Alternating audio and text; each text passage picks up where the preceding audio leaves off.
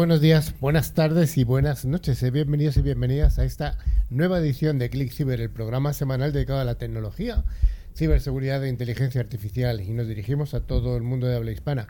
Desde Madrid realizamos este programa cada semana y damos un abrazo a las 130 medios de comunicación, tanto de radio como de televisión, que lo retransmiten desde el mar Mediterráneo, desde las Islas Baleares hasta la isla de Pascua. Hasta la isla de Pascua, así es. Pasando por Argentina, Bolivia, Chile, Colombia, España, Ecuador, Estados Unidos, México, Perú, Venezuela y la República Dominicana. Hoy el equipo de hoy está formado a mi extremísima izquierda, como es habitual en Rafa Tortajada.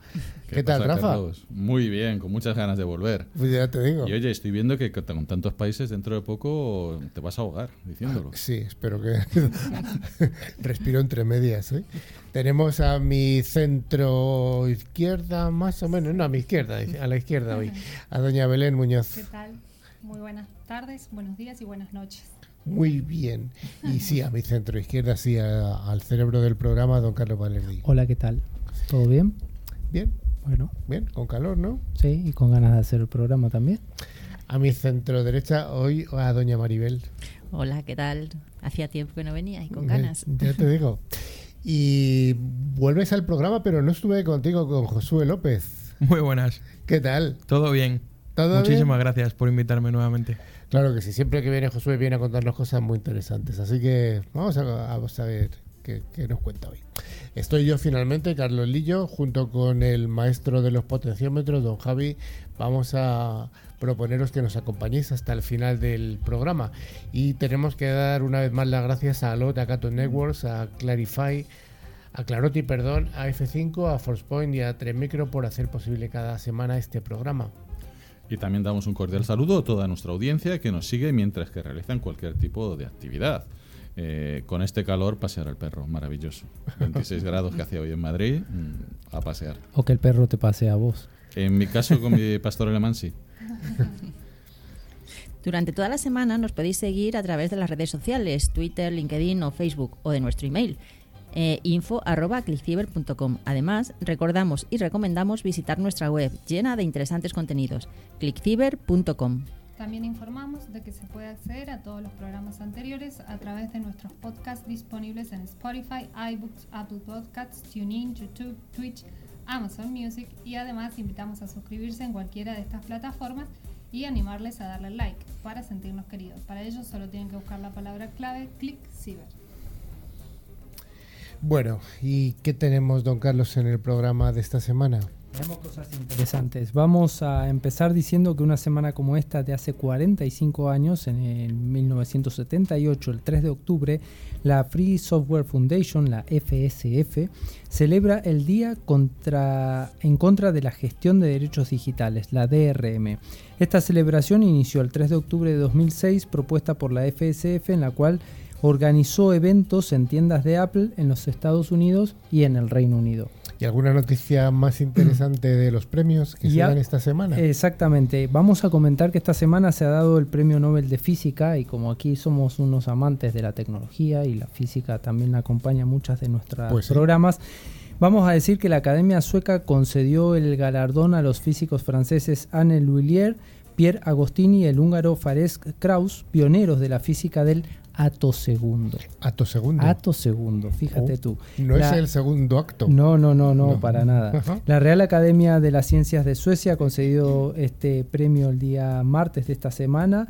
Estos eh, tres físicos son los padres de nuevas herramientas para explorar el mundo de los electrones dentro de los átomos.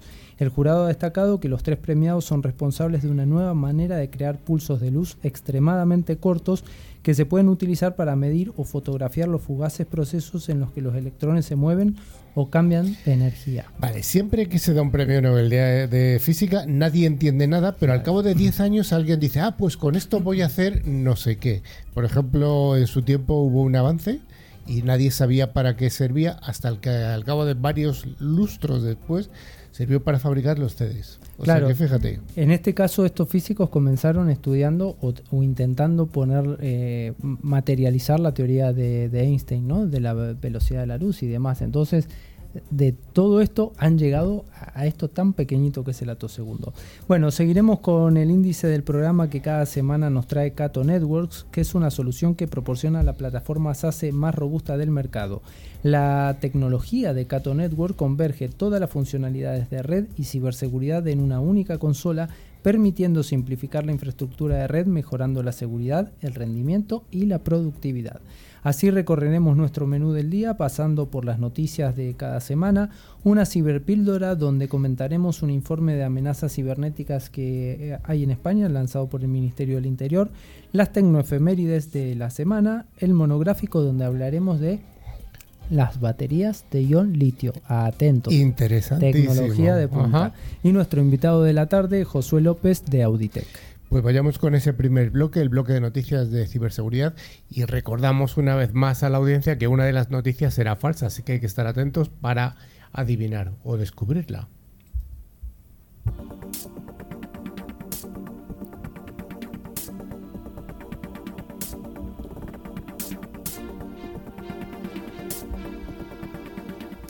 Todas las semanas damos las gracias a F5 por traernos la sección de noticias.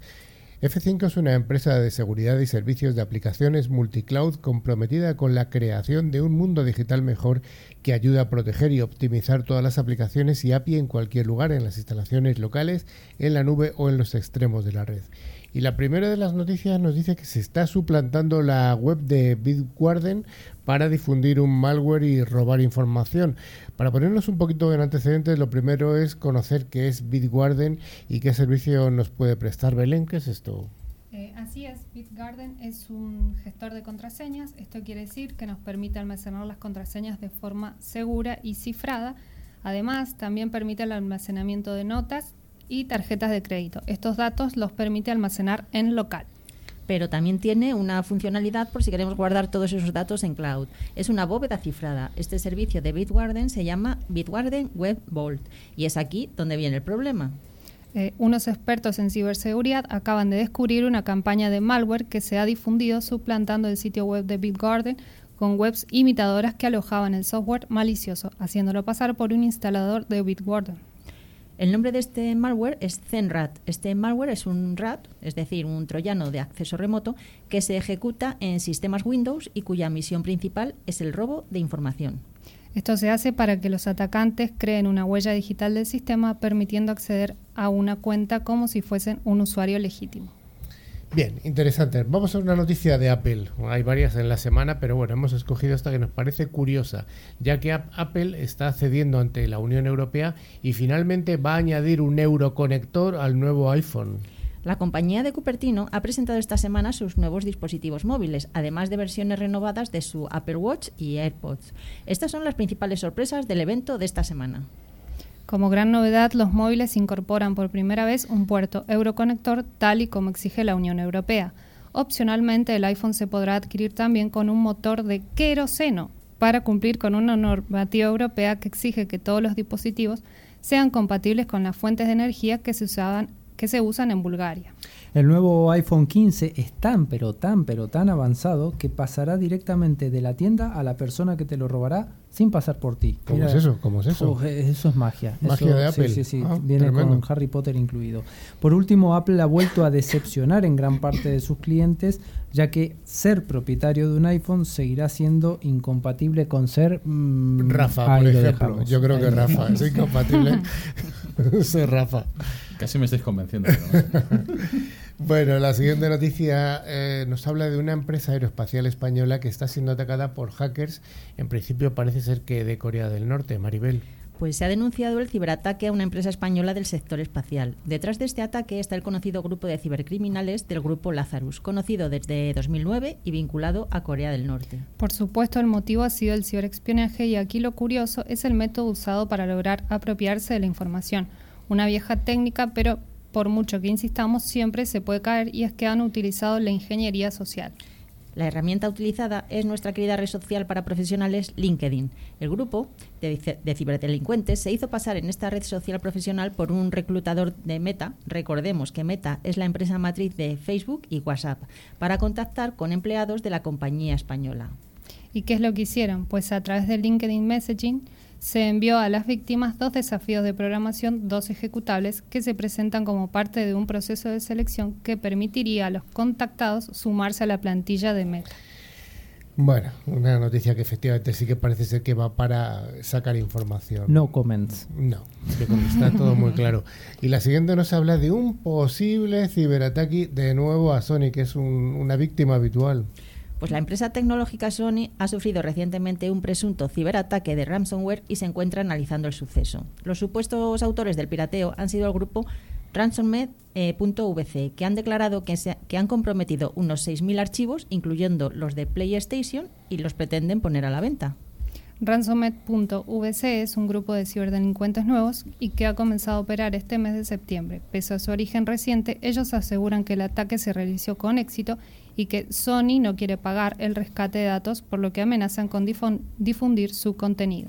Como desde Sony están realizando una investigación interna, ya que es difícil saber si lo que dicen los ciberdelincuentes es verdad o no, una empresa necesita reunir pruebas para confirmar que el ataque es real y que los datos se han visto comprometidos. Bueno, al parecer en esta ocasión los datos que han robado de PlayStation o de Sony no comprometerían a la compañía, con lo cual la compañía en principio, por lo que se sabe, ha decidido no pagar y que los difundan. Así que, bueno, vamos a ver. Bueno, siempre recomendamos no pagar, pero bueno, cada cual luego es libre cuando llega el momento y cuando te aprietan el zapato. Pues, ¿Cuáles son los ciberataques más comunes a lavadoras, televisores y más dispositivos de IoT, es decir, del Internet de las Cosas? Eh, con el aumento del mundo conectado, donde tenemos todo tipo de, de elementos o sistemas conectados como televisores, lámparas y electrodomésticos, también es un nicho que están explorando los ciberdelincuentes. Uno de los tipos de ciberataques más usuales dirigidos a dispositivos IoT es el uso de Bonnet, para llevar a cabo ataques de denegación de servicio distribuido de DOS. Estos ataques involucran el secuestro de una red de dispositivos IoT comprometidos y su uso para inundar un objetivo con tráfico malicioso, lo que provoca una interrupción en los servicios conectados. Según la investigación de Karpesky, la web oscura alberga una próspera economía de servicios relacionados con IoT, especialmente aquellos que ofrecen ataques D2 al ser un negocio se puede alquilar y sus precios varían desde unos 10 dólares al día hasta un servicio de 10 mil dólares al mes, dependiendo la volumetría. Otro tipo de ataque al que nos enfrentamos es el ransomware, el cual en nuestros dispositivos caseros, como los NAS que tenemos para almacenar fotos, vídeos, etcétera, en nuestra casa, es un caramelo para los ciberdelincuentes. Muchos van a pagar unos cientos de euros para recuperar esos recuerdos. Otro desafío al que nos encontramos es que nuestros dispositivos, aunque dispongan de poco cálculo computacional, se ven afectados por ciberdelincuentes para realizar mining. Pensemos que son millones de dispositivos a los que se les puede atacar. Rafa, hay que proteger el NAS que tienes en casa con las fotos de, los niños y de, la, perra, que también tendrá fotos. Mi perrita, por supuesto. Ahí, y como siempre decimos, hay que actualizar que es un dispositivo de casa.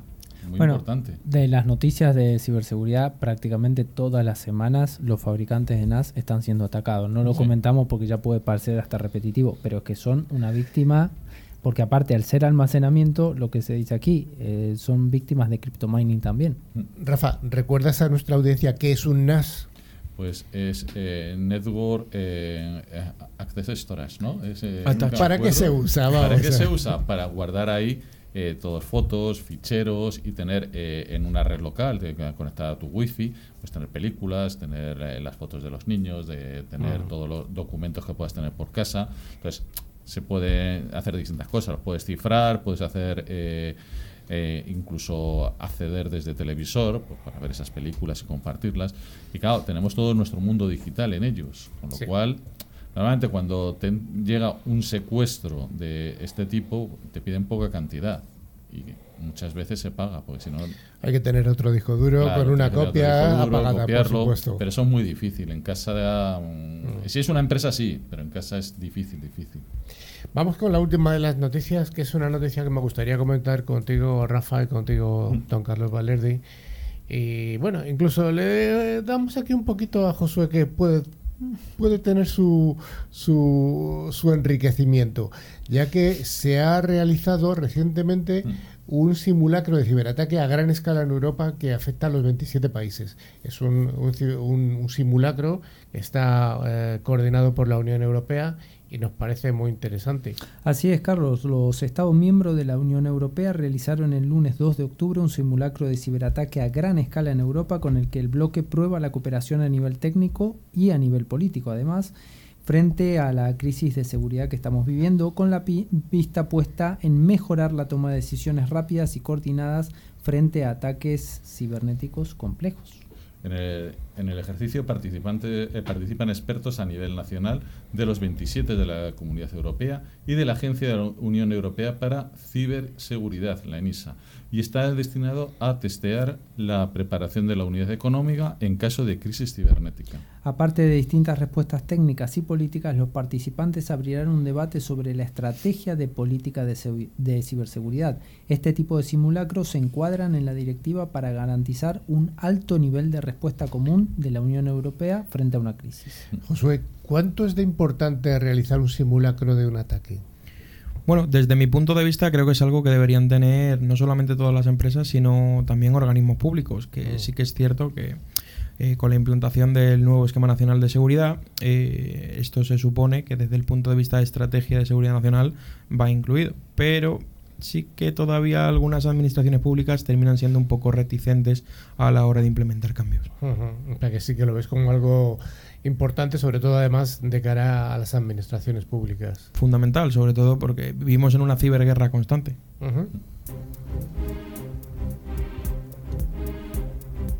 NewsClick Cyber es el programa semanal líder en la radiodifusión en español. Si quieres estar al día de las novedades, escuchar nuestras ciberpíldoras y a los responsables de grandes empresas, escucha NewsClick Cyber.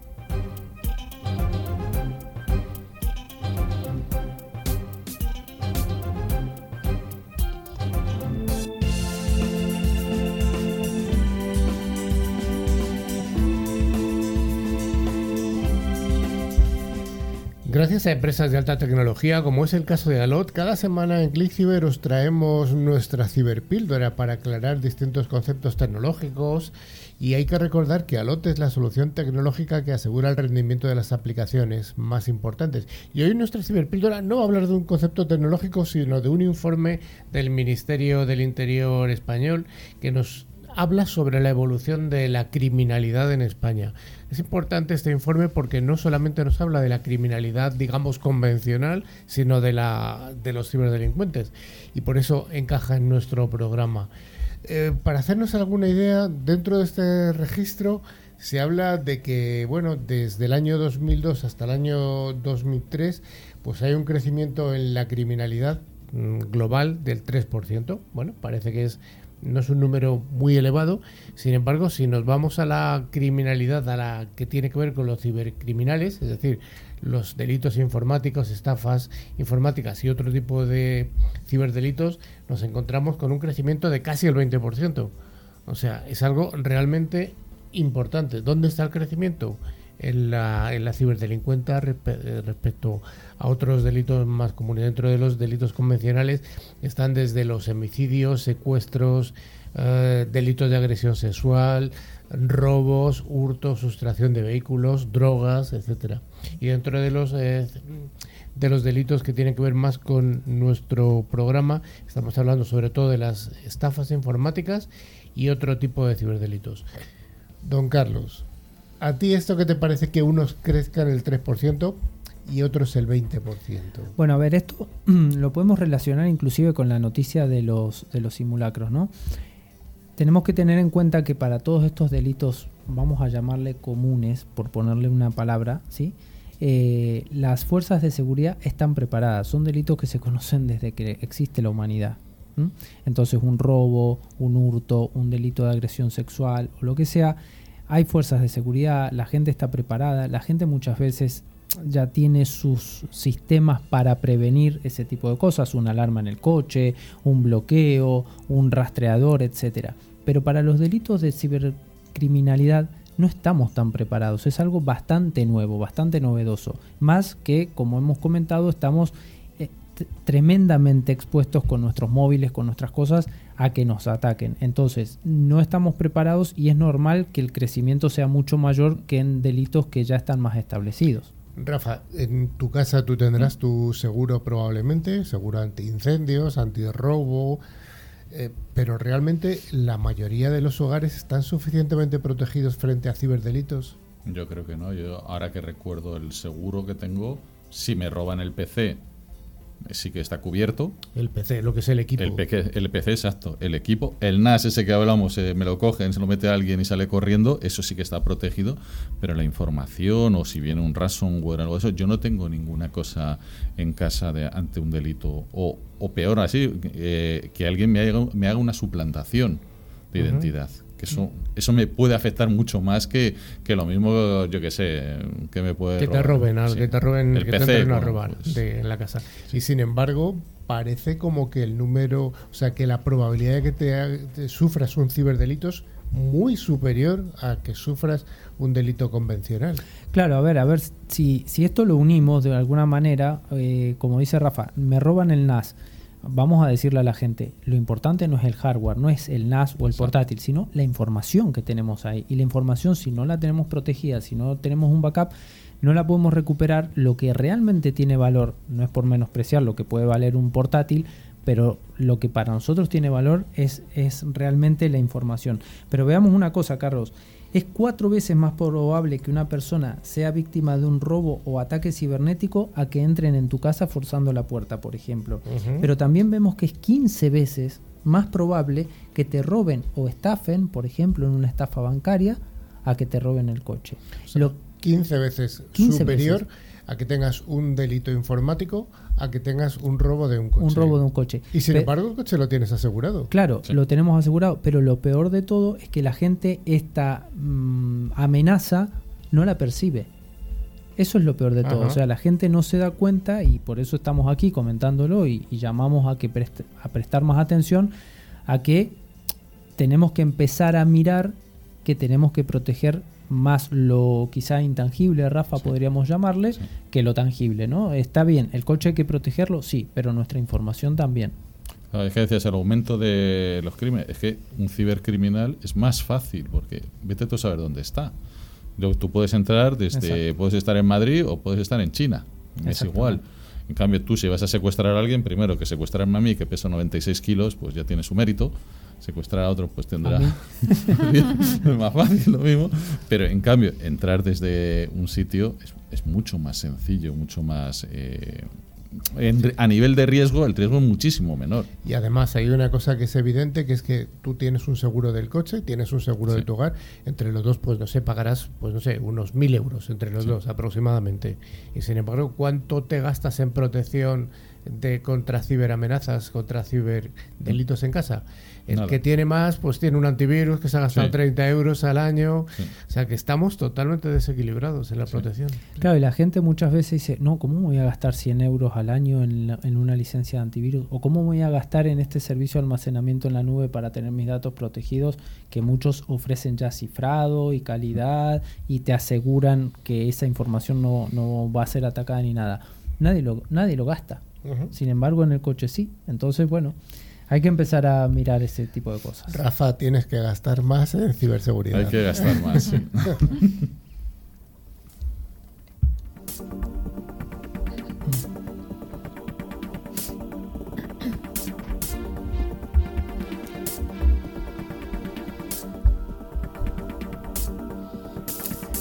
Pues como en todos los ámbitos de la vida, en la tecnología siempre pasan cosas importantes. Cada día de hoy pasa pasan cosas importantes. Y es por eso que gracias a Tremicro, que lidera la protección de los entornos industriales, además de dar una adecuada seguridad en los equipos Legacy con su tecnología de Virtual Paxi, vamos a recordar algunas de estas efemérides ocurridas, pero tal semana como esta hace tiempo. Y para ello contamos, como siempre, con el cerebro privilegiado de, de todo nuestro equipo de colaboradores. Y voy a empezar preguntándole a don Carlos Valerdi por eh, una semana como esta en el año 1998, ¿qué ocurre? El 27 de septiembre, Larry Page y Sergey Brin estrenan en internet su motor de búsqueda. A ver si adivina. A ver, Josué, ¿cuál puede ser? Google. Muy bien, muy bien, Google. Google o Gol, como querían llamarlo. Google. Google. Bueno, tiene su explicación el nombre. Don Rafa, y te pregunto a ti por el año 2010, ¿qué ocurrió una semana como esta en el año 2010?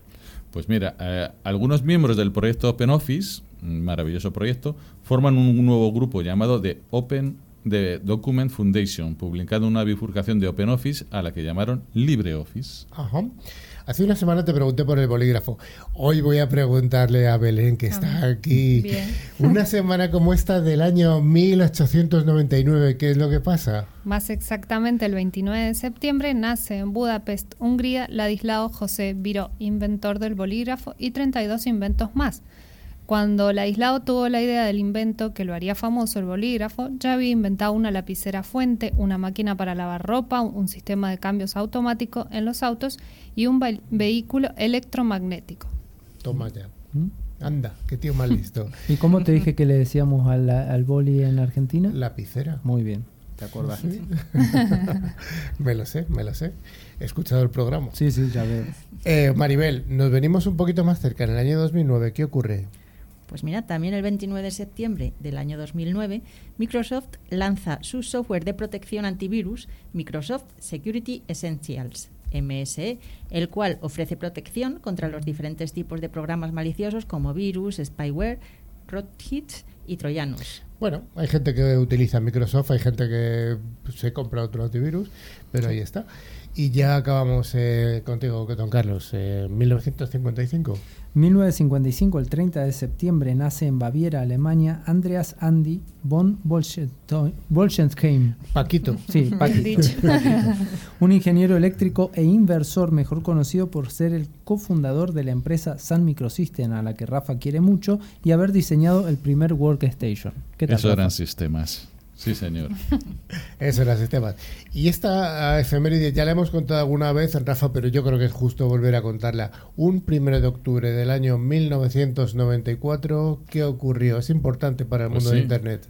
Tim Berners-Lee eh, funda, eh, funda el consorcio World Wide Web, o sea, el W3C, en el Instituto de Tecnología de Massachusetts, Laboratorio de Ciencias de la Computación del MIT LCS. Por supuesto, en colaboración con el CERN, donde se originó la web con el apoyo de DARPA y la Comisión Europea. Importantísimo. Pues sí, señor, ahí estuvo. Bueno, pues hasta aquí todas estas tecnoefemérides y vamos con ese monográfico que hoy va a ser muy, muy interesante, como ha dicho Carlos.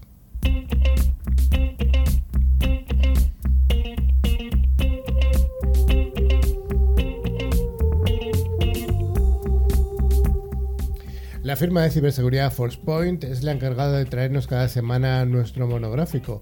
ForcePoint es el fabricante líder en seguridad convergente que tiene un amplio catálogo de soluciones en ciberseguridad.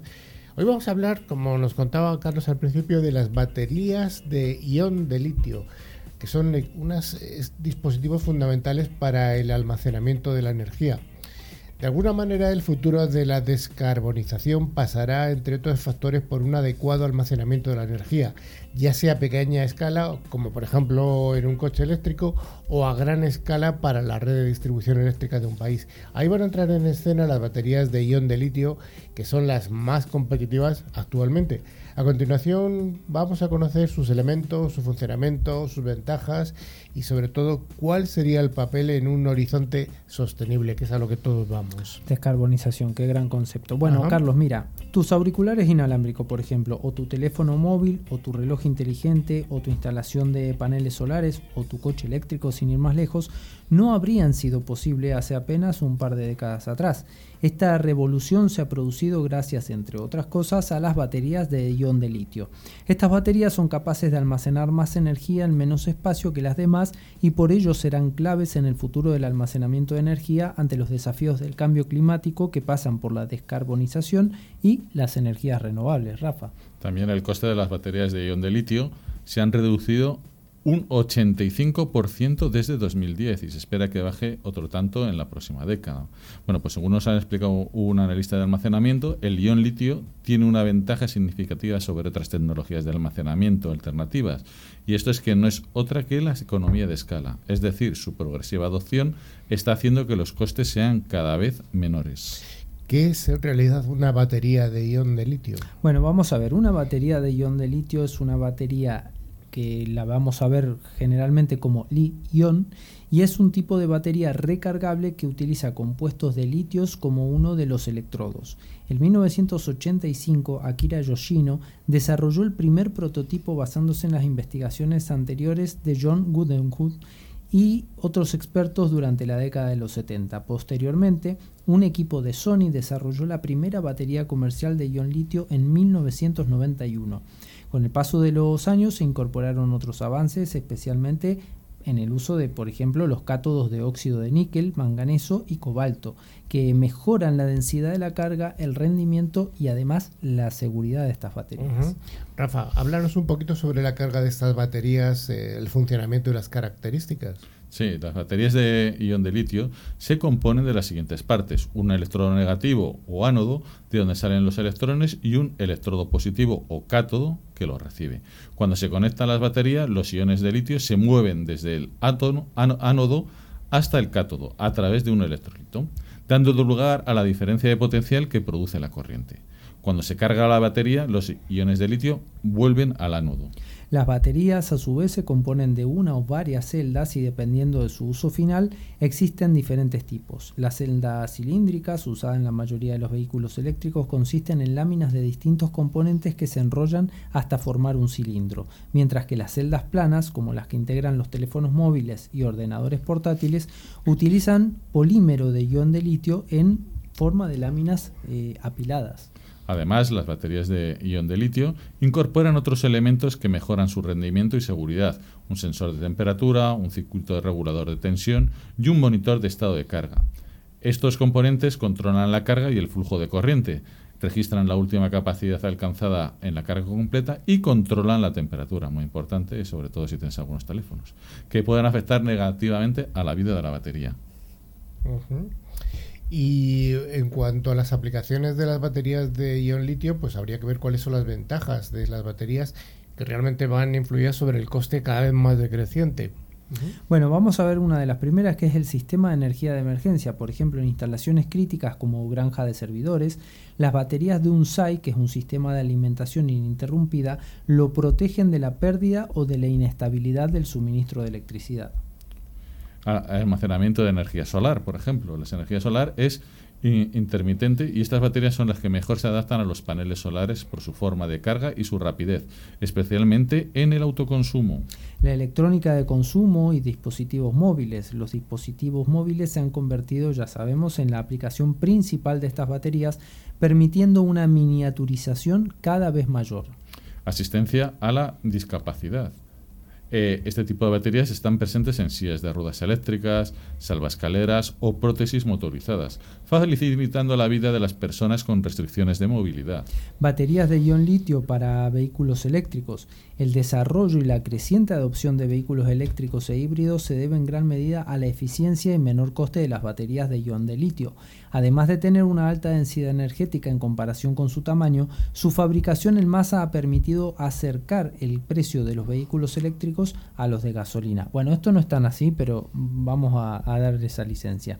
En cuanto a los costes de funcionamiento, el precio de la electricidad para hacer andar un vehículo eléctrico es menor que el coste de combustible para motores de explosión. También proporcionan autonomía para viajes cada vez más largos. Evidentemente es así y además cada vez se pide más eh, autonomía a los coches, que empezamos con 80 kilómetros, estamos ya en 400 kilómetros. Eh, a lo mejor no da para un viaje de un extremo a otro de Argentina, pero aquí en, España sí que da. Igual uno de combustión tampoco. Tampoco, tampoco. Bueno, y, hablamos del almacenamiento del futuro o del presente realmente. realmente hay un problema que es la escasez de este mineral, del cobalto, que es un elemento que es necesario para su fabricación. Y también hay unas dificultades importantes para su reciclado. Y esto está impulsando la investigación a otras tecnologías alternativas para las baterías. ¿Cuáles serían estas eh, tecnologías alternativas?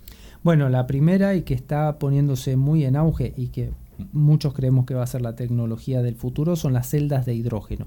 Estas baterías producen electricidad a partir de hidrógeno gaseoso, pero el inconveniente no está en la tecnología en sí, sino en la capacidad de fabricar hidrógeno verde sin recurrir a los combustibles fósiles. También están las baterías de estado sólido. Utilizan electrolitos sólidos en lugar de electrolitos líquidos o de gel. Tienen mayor densidad de energía, reducen los riesgos de explosión e incendio y ocupan menos espacios al no necesitar tantos componentes relacionados con la seguridad.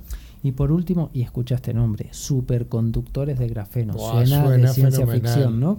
Bueno, los condensadores pueden cargarse y descargarse de forma más eficiente que una batería y el uso del grafeno permitiría alcanzar una densidad de energía similar a las de las baterías actuales realmente sí que estamos hablando de un avance importantísimo que ha facilitado la vida digital tal y como la tenemos ahora, los dispositivos móviles, cualquier eh, elemento y sobre todo ya pasando a la automoción y, el almacenamiento de energía. Lo que es importante decir también para la gente que nos escucha, para Doña Rosa, Don Pepe, que nos estén escuchando donde sea, es reciclar. Mm reciclar las cosas, no tirarlas, no eh, tirarlas en cada cosa a su sitio. Exactamente, las baterías se pueden reciclar hoy en día, está la tecnología, entonces muchas veces hay mucha basura digital que se podría mm, reacondicionar y reaprovechar y lo estamos descartando y el mundo realmente necesita que seamos un poquito más conscientes con todo esto. Igual algún día, Maribel, que sé que a ti te preocupa mucho, tendríamos que dedicar algún programa al reciclado correcto de la basura que tenemos en casa.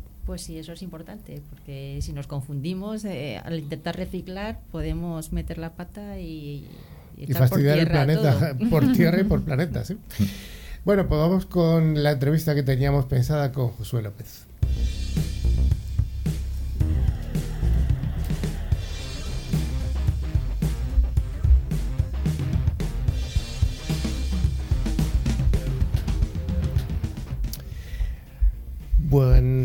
Buenos días, buenas tardes y buenas noches, Josué López.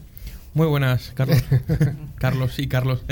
Carlos, Carlos, Rafa, Rafa Belén, eh, Javi. todo. Bueno, eh, ¿por qué estás aquí? Estás aquí porque, bueno, ya estuviste hace tiempo, eres el responsable de una empresa de, de ciberseguridad, pero hoy estás por otro tema. estamos hablando de Blockout. ¿Qué es esto de Blockout? Bueno, pues es honestamente y desde mi punto de vista el nuevo estándar que se apoderará de la identidad de los usuarios en los próximos años con el mejor. Pero se apoderará legítimamente. Legítimamente, por supuesto. Simplemente porque los usuarios les va a facilitar la vida de forma completamente drástica. ¿Cómo le va a facilitar la vida a un usuario, a don Paquito que está en su casa o a doña Rosa? Pues mira, don Paquito y doña Rosa y, don Francisco, que estarán en su casa y tendrán a lo mejor sus cuentas de Facebook y pocas cuentas más, eh, se, va, se les va a solucionar la vida a través de un inicio de sesión único para todo. No van a tener que recordar contraseñas, las contraseñas van a desaparecer de forma completa por un nuevo tipo de identidad digital. O sea que no vamos a tener que tener un montón de he apuntado en un papel, que siempre recomendamos que no se haga así, pero en un Bolt, como antes contaba Maribel en una noticia, en un cofre digital, ¿no va a hacer falta un montón de contraseñas? No, eh, el objetivo principalmente es eliminar las contraseñas. Antes estabais dando datos de, diferentes épocas y la verdad es que me pareció muy interesante. Ahora voy a dar yo uno nuevo. Las contraseñas datan de hace más de 60 años.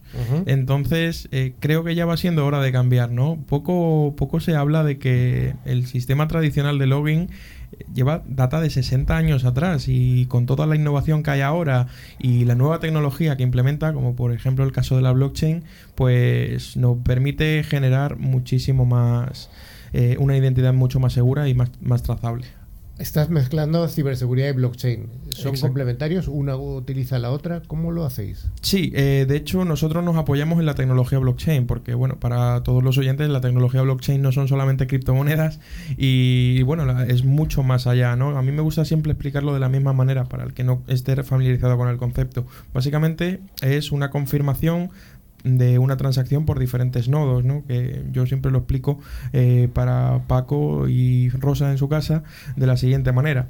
Eh, como si te pararan en el coche eh, un policía y te avisa, pues, por ejemplo, te pide el DNI, tú le das el DNI y esta persona pues llama a cualquier centralita. Pues ese, ese mismo proceso lo que pasa, el único cambio y el más reseñable es que esa petición, esa llamada se ejecuta a diferentes centralitas a la vez. Y en el momento en el que una dice que no eres quien dice ser, esa transacción falla completamente y automáticamente no eres quien dice ser. De esa manera, pues se aseguran en, en, todo momento que tú realmente eres quien dice ser. Entonces, ese policía virtual que te ha parado en la calle no hace una consulta, sino que hace muchas consultas. Hace muchas consultas en una única petición. Ajá. Y entonces hay mucha gente, muchas entidades que le dicen, sí, este señor es tal, este señor es tal. Eso es, todas la confirman. Eso es una simplificación de la tecnología blockchain. Exacto. ¿Cómo la utilizáis vosotros desde Blockout? Nosotros utilizamos un sistema de autenticación basado en blockchain a través de una identidad digital. Tradicionalmente se utilizan las wallets para almacenar criptoactivos, que son criptomonedas. Eh, nosotros no almacenamos ningún tipo de, criptoactivo, de criptoactivo. Almacenamos la información personal de los usuarios y que está cifrada. Es decir, ni siquiera nosotros mismos tenemos acceso a esa información. Simplemente es el usuario el que la descifra. ¿Cuál sería para ti, eh, hablamos muchas veces de la importancia de la concienciación, para ti, ¿cuánto de importante es este, esta práctica? Pues para mí es fundamental. Mm, imaginaos lo que se puede hacer cuando te roban el DNI, te roban la cara y te roban literalmente cualquier dato biométrico que vaya asociado a, tu identidad física en el mundo real. Esto para mí es extrapolable al mundo digital igualmente. Ajá. Y hablamos también, estás hablando de identidad, aquí estamos hablando también de temas que tienen que ver un poco con la regulación, con, la normativa, con la legislación que haya en un país. Eh, ¿Cómo se mezcla toda esta eh, regulación con que haya solamente una identidad para todas las contraseñas? Bueno, ahora se está hablando mucho de, a partir de Europa, por ejemplo, de la normativa EIDAS, ¿no? que es el nuevo estándar de, identidad digital para los ciudadanos. Eh, nosotros no queremos meternos en ese fregado, si me permites la expresión, porque eh, bueno, es, un, es una identidad más pensada para un organismo público. Nosotros vamos mucho más allá, vamos a la identidad con las empresas y con los servicios eh, que utilizan de, de empresas privadas, ¿no? Por ejemplo, Facebook, Twitter o cualquier foro en el que estés en Internet, ¿no? Por ejemplo. Entonces, Blockout, vuestro cliente, ¿quién sería? Nuestro cliente principalmente son empresas B2B y por familiaridad eh, diría que a priori empresas blockchain, pero realmente y por mi naturaleza con el mundo ciber, pues vamos a irnos rápidamente a empresas tecnológicas en general, ¿no? Y luego pues podemos escalar a algún tipo de empresa financiera o similar. ¿Y cómo pueden las empresas eh, o, organismos públicos garantizar el cumplimiento de las distintas regulaciones? Pues mira, eso es una pregunta muy interesante porque mm, se estima que desde el inicio de la, del RGPD, allá por 2018, eh, actualmente hay como 7.200 millones de euros en sanciones en toda Europa. 7.200 millones de euros, que se dice eh, pronto. Bueno, pues uno de esos mm, ejemplos es básicamente el del ejercicio de derechos por parte de los usuarios. Nosotros utilizamos smart contracts o en español contratos inteligentes que permiten a los usuarios ejercer sus derechos de forma completamente eh, automática y ejecutando con certeza eh, ese ejercicio de derechos, que muchas veces, a veces solicitamos ese ejercicio de derechos y algunas empresas pues como que se le olvida por el camino y a los dos días te vuelven a mandar que si newsletters, que si llamadas telefónicas, etcétera. ¿De dónde sale la idea de Out?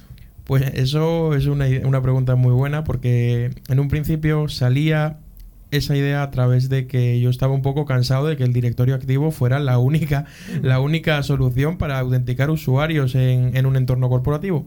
Y a lo largo del tiempo, pues esa, ese modelo fue cambiando y dije, pues un single sign-on masivo, a mí me da pereza registrarme en 50.000 sitios, poner contraseña en 50.000 sitios y yo creo que ya a día de hoy la gente tiene una identidad digital mucho mayor de la que había hace, hace 10 o 15 años. Que sí, mucho más. Entonces es fácil que una persona tenga más de 100, 200 y 300 cuentas guardadas en un, en un navegador. Y el problema no es que tenga 100 cuentas, sino que encima no sabe cómo acceder a cada una de ellas porque es que sería olvidado. ¿Y cuántas veces tenemos que hacer eso de eh, se me olvida la contraseña, eh, iniciar el proceso para recordarte la contraseña. Y eso es muy costoso para las empresas. Imaginamos solamente un céntimo por ese por cada SMS que te mandan y los costes para las empresas son completamente ingentes.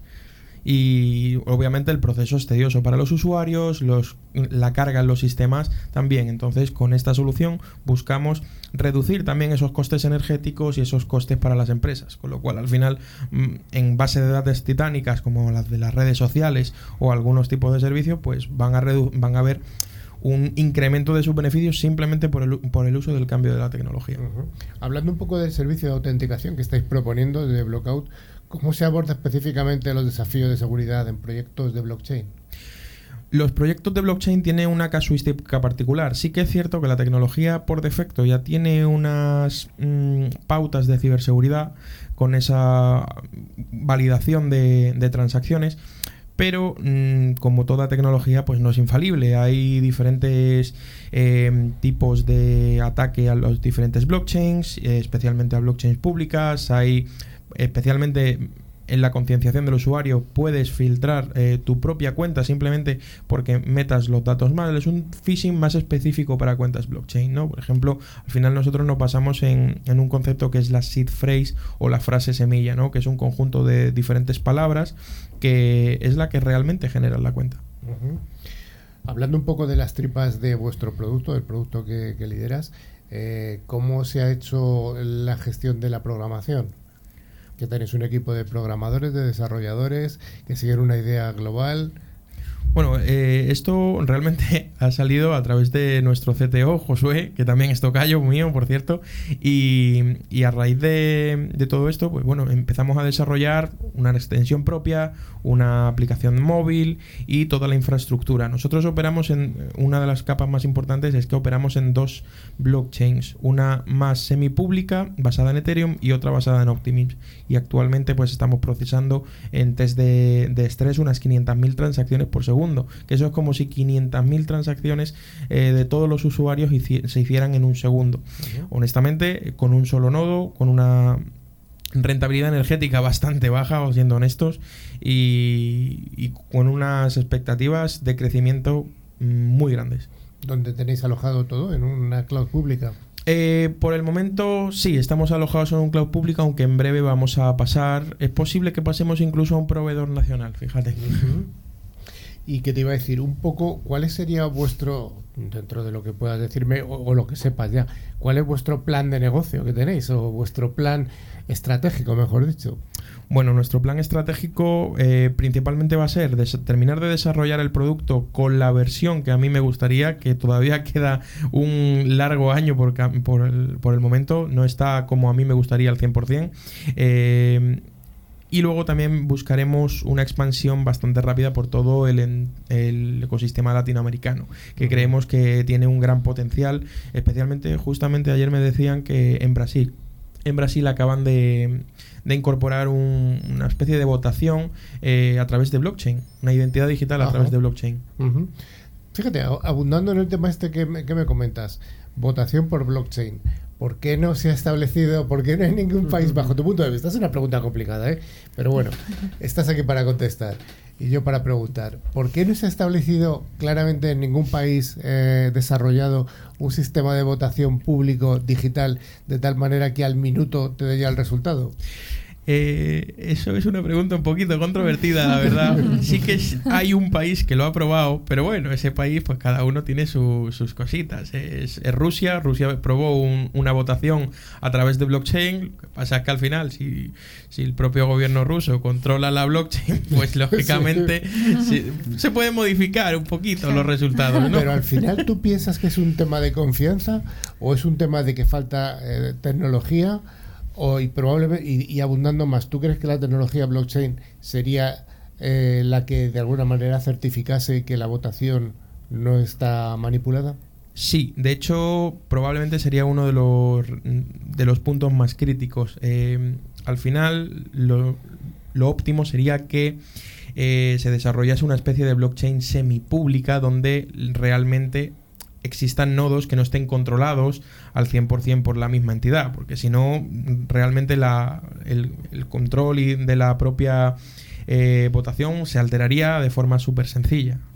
Josué, hace aproximadamente unos 20 años se viene hablando del voto electrónico y es súper controvertido. En Argentina, por ejemplo, es algo que se ha probado y demás y no ha funcionado nunca.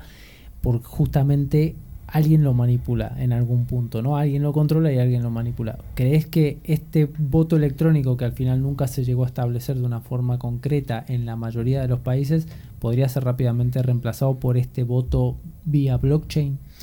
Quizás sí, eh, aunque eso es un poco pronto para, que podamos hablar de ello. Se tendría que extender muchísimo más la tecnología, en mi opinión, y por supuesto no podría estar controlada simplemente por un solo país, eh, siendo pues quizás las empresas tecnológicas eh, son las que al final tienen ese, ese control de esos nodos. Pero si distribuimos lo suficiente la tecnología, porque al final esto se basa en nodos distribuidos, en diferentes puntos donde realmente ningún país tenga control real sobre esos nodos, igual que pasa con eh, los nodos de cualquier blockchain, Bitcoin o Ethereum, eh, yo creo que en algún punto en el futuro podría, podría ser factible. Volviendo al tema de la autenticación, ya para ir cerrando, ¿cómo abordáis específicamente los desafíos de seguridad que lleva inherente la propia autenticación? bueno, la parte de la autenticación no nos hemos metido en el tema del know your, Customer porque honestamente me parece otro reto al que yo no voy a, ir, o sea, en ese sentido o utilizaremos un proveedor externo, eh, pero al final nosotros dentro de nuestra tecnología tenemos incorporados ya de base y por perdóname Josué porque soy muy pesado, eh, todos esos procesos de seguridad en análisis de código, eh, pruebas previas antes de la puesta en producción, etcétera. Y todos esos desafíos, yo creo que la gran mayoría de ellos se van a limitar con una buena educación y es algo a lo que vamos a dedicar muchísimos recursos eh, siempre y cuando estén en nuestra mano para educar a, todas las generaciones con, antiguas y, actuales y venideras a, esa, a esa concienciación. Oye, ya para acabar, te pediría que me dieras un mensaje final para nuestros, nuestra audiencia sobre la importancia de la seguridad en la tecnología de blockchain no fiarse de nadie. Cero tras para todo el mundo. Cero tras es no fiarse de nadie. Completamente, confianza cero. O sea, confianza cero significa que si vas por la calle y te aparece un señor o una señora y te dice, mm, dame mil euros, que te voy a dar dos mil, no te fías de él. No, no, no. Pues esto pasa lo mismo en el mundo digital, ¿no? Exacto. Vale, pues hasta ahí con ese mensaje y esa recomendación de Josué López.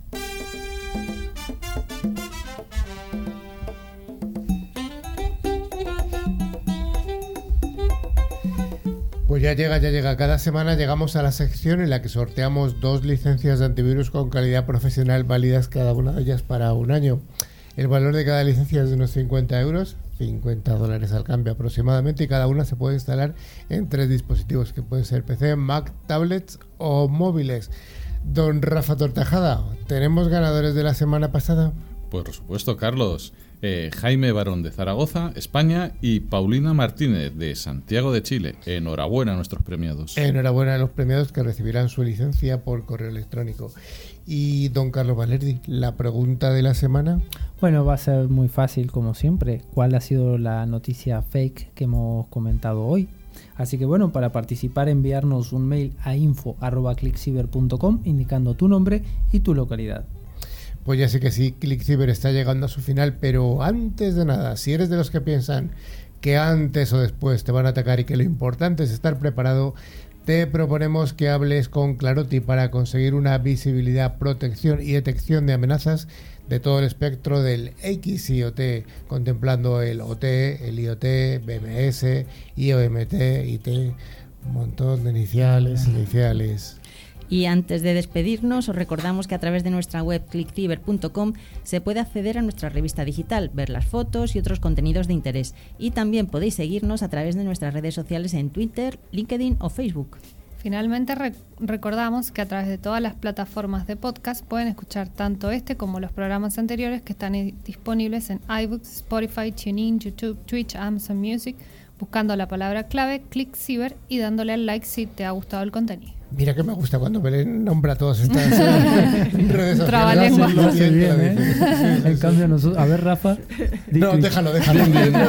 Yo, Lindin. Eso me acuerdo. Sí.